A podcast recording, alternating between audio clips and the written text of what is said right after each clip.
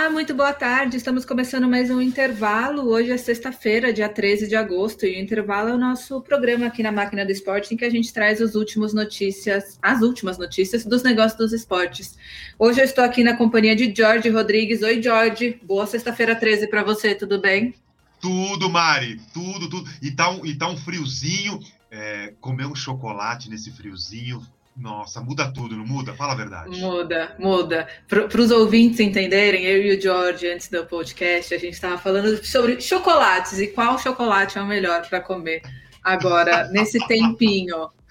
Que delícia, que delícia. Ai, ó, ó, é. depois é. do podcast, a gente continua o tema. Vamos embora. Continua, bora. bora.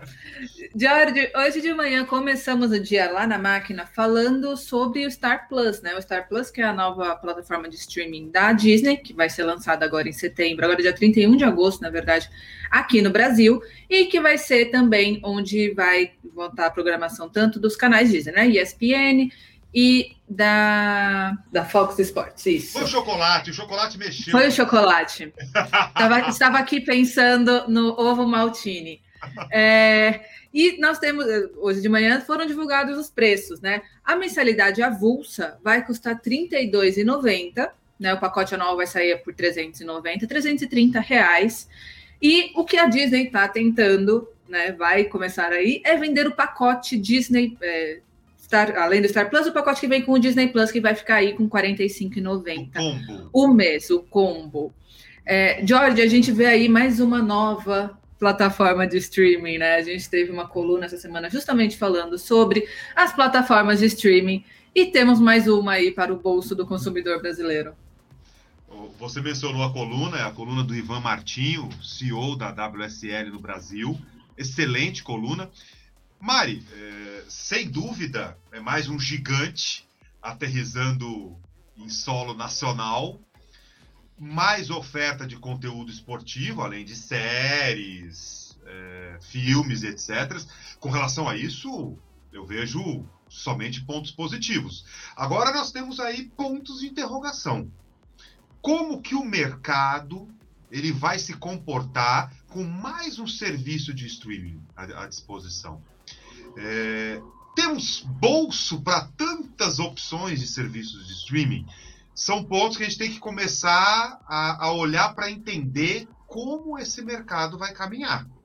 Assim como, uh, e não fazendo nenhum paralelo, mas apenas para trazer para o nosso ouvinte uma analogia, a mesma coisa que aconteceu com os canais esportivos na TV Paga. Nós tínhamos um leque é, enorme e não teve, não, teve, não teve como. Você tem que depois fazer um filtro né, para que fique realmente uma, duas, três opções no máximo né? O, mercado ele tem um tamanho, não tem como. E aí, dentro disso, é, vem uma reflexão e aquele exercício de futurologia que eu fiz rapidamente num dos nossos podcasts. Imagina, e esse é um outro olhar que a gente tem que ter quando fala de serviço de streaming. Imagina um jogo de futebol passando ao vivo na TV, de maneira interativa. Você tem como clicar na camisa de um jogador que está em oferta, você compra e recebe é, com frete grátis é um, um dos caminhos. Pensar em agregar serviço ao serviço de streaming. E aí, em tese, quem pode largar na frente é a Amazon. Uhum. Reflexão ou uma das primeiras reflexões a partir de tudo isso que está acontecendo. Pois é, e falando de streaming, né, a gente viu São Paulo anunciou agora na parte da tarde que o Roku, que é uma plataforma de streaming também, é o novo patrocinador do São Paulo. Eles vão estar, tá, vão aparecer na, na parte assim da, da, clavícula do uniforme do São Paulo. E é a primeira vez que é, essa marca está entrando no esporte. Então, começando aí logo com o São Paulo, um time muito grande. E vão estar tá também, claro, em black, backdrop, né? Vão estar tá presentes nas mídias sociais. E também é um jeito do Roku começar a ganhar mais espaço no Brasil, né? Também, para quem não conhece tanto o serviço, eles têm um serviço similar, como se fosse o Fire Stick, né, da Amazon, que é aquele que você conecta na TV e torna a TV smart. Mas aí realmente é, um, diversificando um pouco mais, né? Eles têm. É, você pode acessar Netflix, Premier Days, Globoplay, Globoplay, e agora estão com o São Paulo como, como parceiro aí. Sem dúvida, ó. Parabéns para o Departamento de Marketing de São Paulo. Todo dinheiro novo é muito bem-vindo, ainda mais quando você atrai um player e um segmento que está pegando fogo, assim como nós comentamos na matéria anterior. Sensacional, ponto. Agora, eu gostaria de deixar uma sugestão. Eu sei que eu sou ingênuo, mas seria tão legal, tão bacana, se os valores do acordo eles fossem divulgados, até para que é, nós pudéssemos entender é, os valores de cada propriedade, como a gente poderia montar a, a, essa equação, além da própria transparência. Mas isso eu sou ingênuo, foi apenas é, o comentário de uma pessoa ingênua.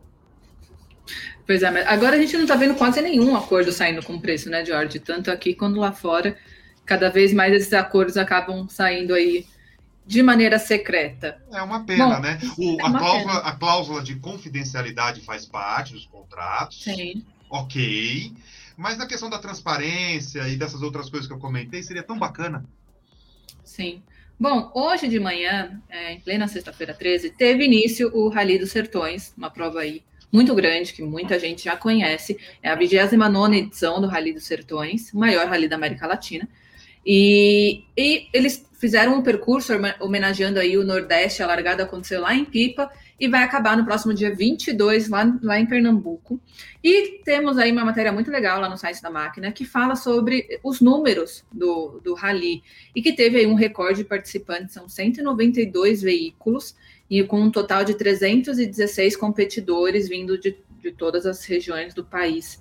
É, essa caravana do Rally dos Sertões 2021 tem 1.500 pessoas, sendo só 300 só de staff, e também temos aí muitas marcas envolvidas, temos um total de 12 é, patrocinadores oficiais, entre eles Ale, Monster Energy, Motu, ProTor, que tem realmente muitas marcas, e a lista de apoiadores é, conta com mais 15 marcas além dessa. Então, realmente, um dos grandes eventos do cenário brasileiro aí, começando. Tradicionalíssimo. É, é, e essa edição vai ser 100% nordestina. Dos é, nove estados do Nordeste, eles vão passar por sete. Muito bacana.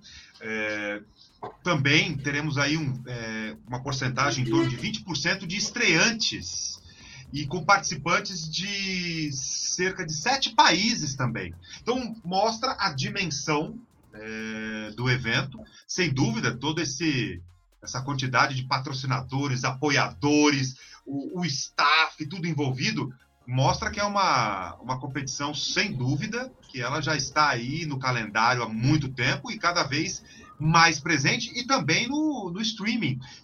O que mostra que tudo que a gente conversou lá atrás, nesse mesmo episódio, está cada vez mais se interligando, né, Mari? É isso.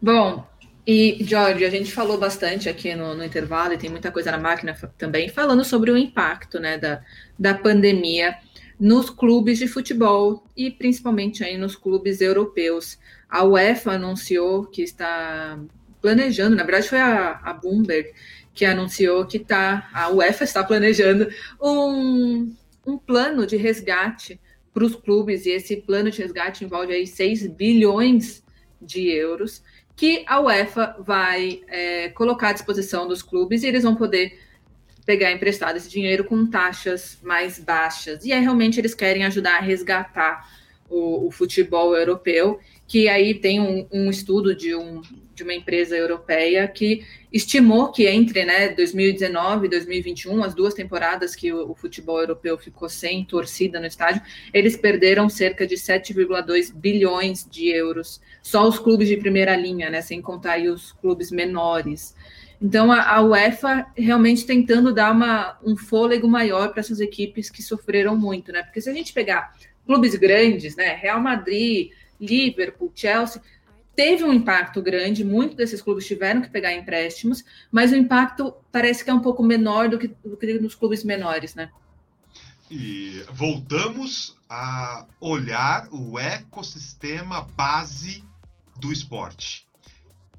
O pilar técnico, o pilar organização, o pilar mídia, patrocinadores e investidores, o pilar governança, o pilar jurídico, o pilar fãs, tudo isso permeado pelo pilar político.